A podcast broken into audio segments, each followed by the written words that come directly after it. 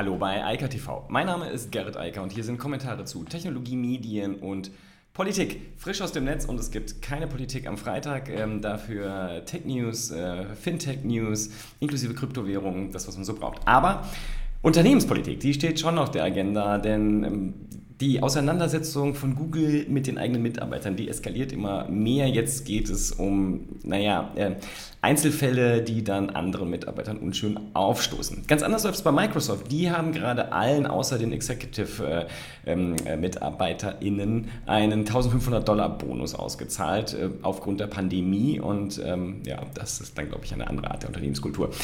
Und dann, wie gesagt, Krypto.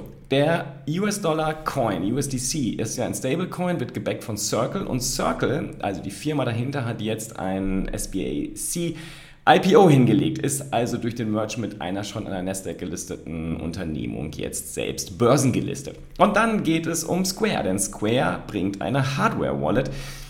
Das hatte Dorsey schon angekündigt, aber jetzt ist es tatsächlich fix.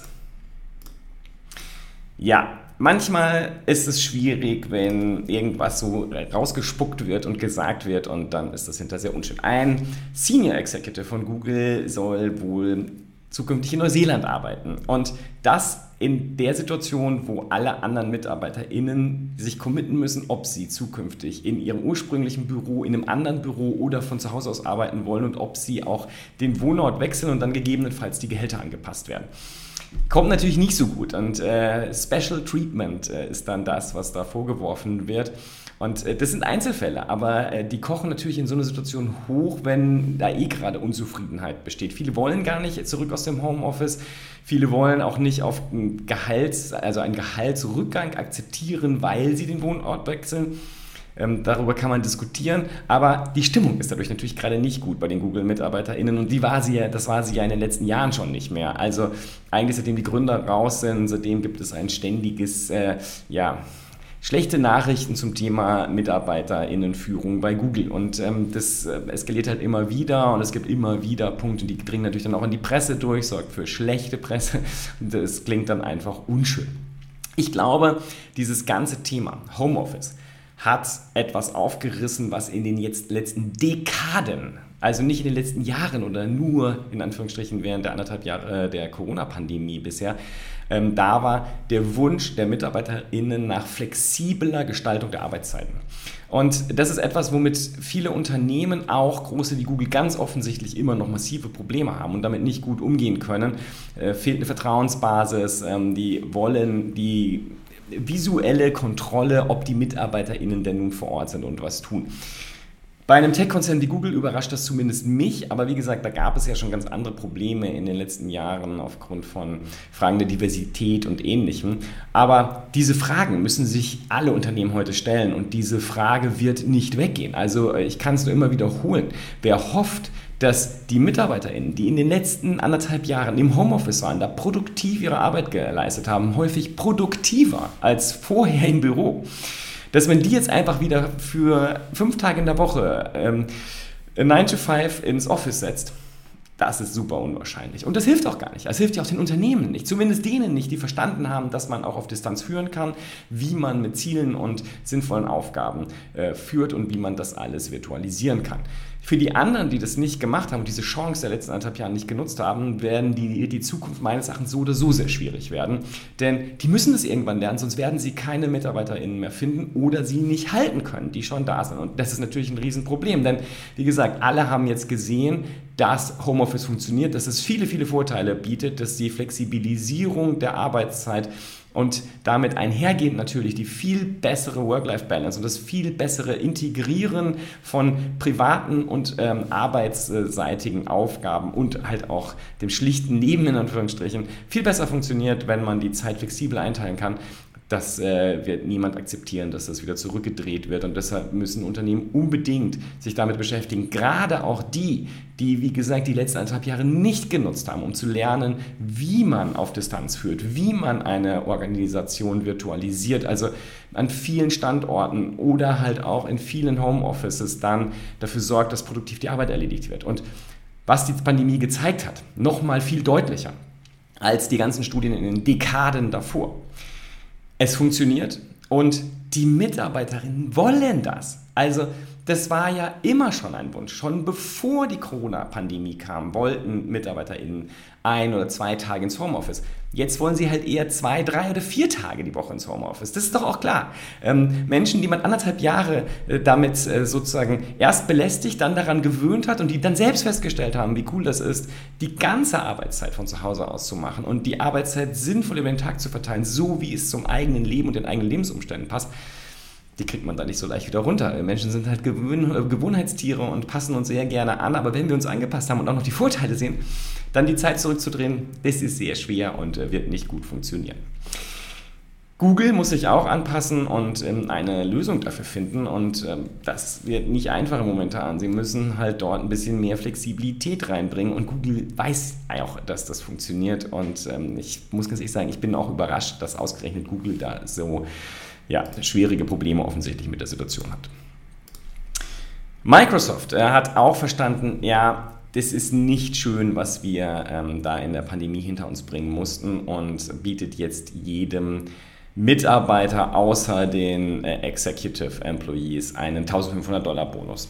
Einfach so als Dankeschön für die gute Arbeit auch aus dem Homeoffice, aber vor allem während einer Situation, die ja für alle Unternehmen unangenehm war, ähm, mit unglaublichen organisatorischen Veränderungen einherging, mit unglaublichen persönlichen, aber auch im Team und auf die gesamte Organisation gesehenen Belastungen einherging und mit denen man klarkommen musste und wo die Microsoft-MitarbeiterInnen ganz offensichtlich mit klargekommen äh, sind, denn Microsoft hat trotz allem ein gutes Jahr hingelegt. Klar, Microsoft ist einer der Krisengewinner, wenn man das so nennen will. Produktivitätssoftware war extrem wichtig, viel, viel wichtiger als vor der Pandemie, gerade weil alle Leute halt im Homeoffice gesessen haben. Microsoft hat mit Teams relativ schnell äh, dann einen, einen Messaging-Dienst gebaut und angepasst, der erforderlich war, Videokonferenzen etc. so abbilden konnte, wie man sie jetzt brauchte.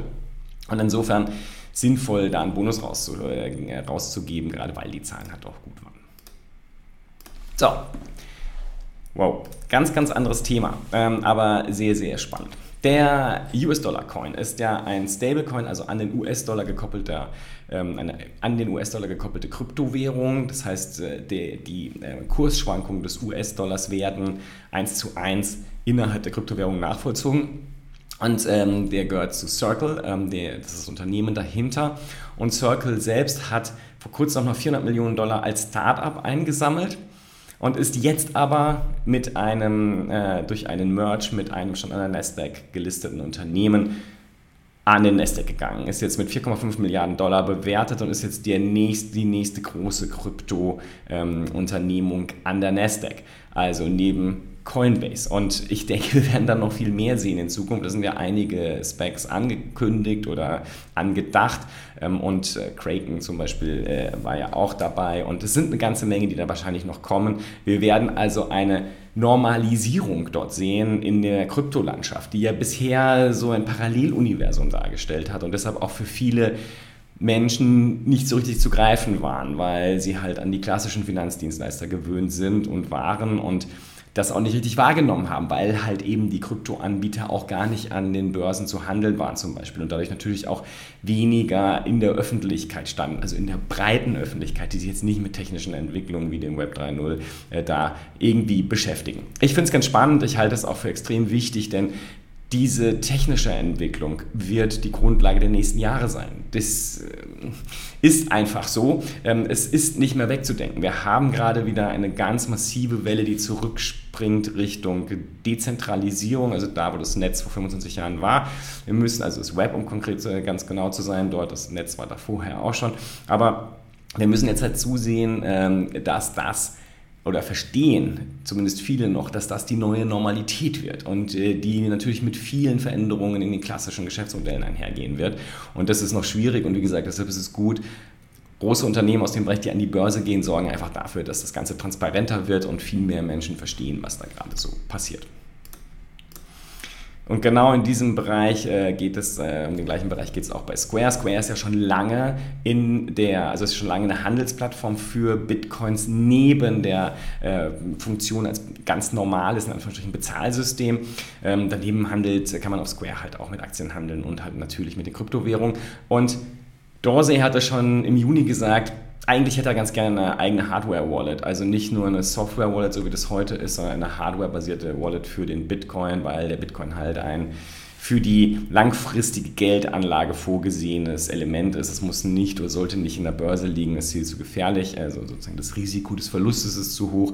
Deshalb jetzt eine Hardware-Wallet und die halt auch direkt von ähm, Square kommen soll. Und ist ja auch verständlich, warum soll man da immer allen anderen das Geschäft überlassen, die mit den Hardware-Wallets ja auch ganz gut verdienen und äh, da auch ganz gut finanziert werden. Und insofern, und jetzt offensichtlich gesagt, das machen wir Nägel mit Köpfen und bringen das Ding auch. Das ist jetzt jedenfalls die Ankündigung, dass das jetzt tatsächlich kommen wird. Ich wünsche ein schönes Wochenende und äh, wir hören uns dann am nächsten Montag wieder. Bis dann. Ciao, ciao. Das war Eika TV frisch aus dem Netz. Unter eika.tv findet sich der Livestream auf YouTube. Via eika.media können weiterführende Links abgerufen werden. Und auf eika.digital gibt es eine Vielzahl von Kontaktmöglichkeiten.